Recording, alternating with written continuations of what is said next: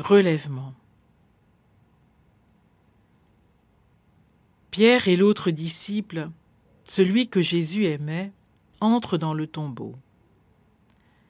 À peine seront-ils repartis que Marie de Magdala s'y penchera. Elle y découvrira deux anges vêtus de blanc.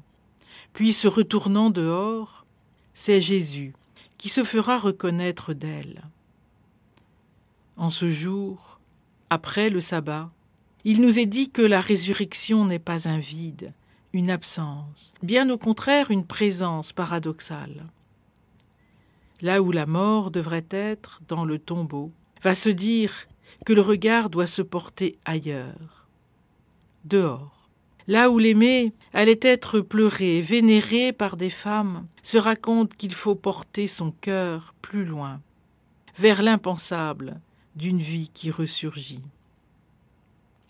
Le récit commence par la venue de Marie-Madeleine au tombeau. Et c'est parce qu'elle ne trouve pas le corps de son Seigneur qu'elle fait venir les deux disciples.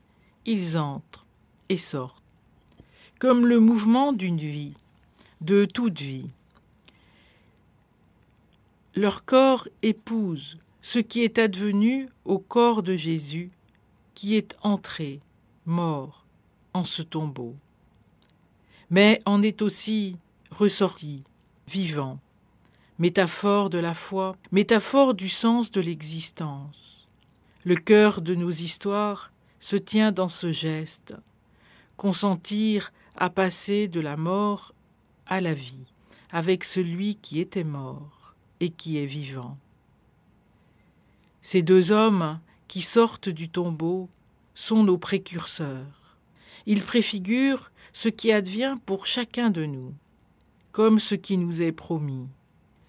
Leur corps passe du lieu de la mort, du silence, du scandale de la souffrance et de l'injustice, au grand espace de la vie.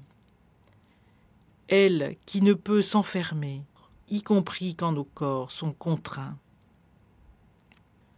Croire qu'avec lui, nous pouvons déjà traverser ce qui est du côté de la mort. C'est à nous que la question se pose aujourd'hui.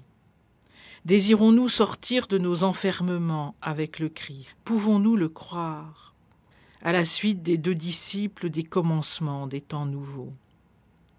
Car si l'un est Pierre, unique, l'autre apparaît tel une silhouette, et si c'était là, chacun de nous?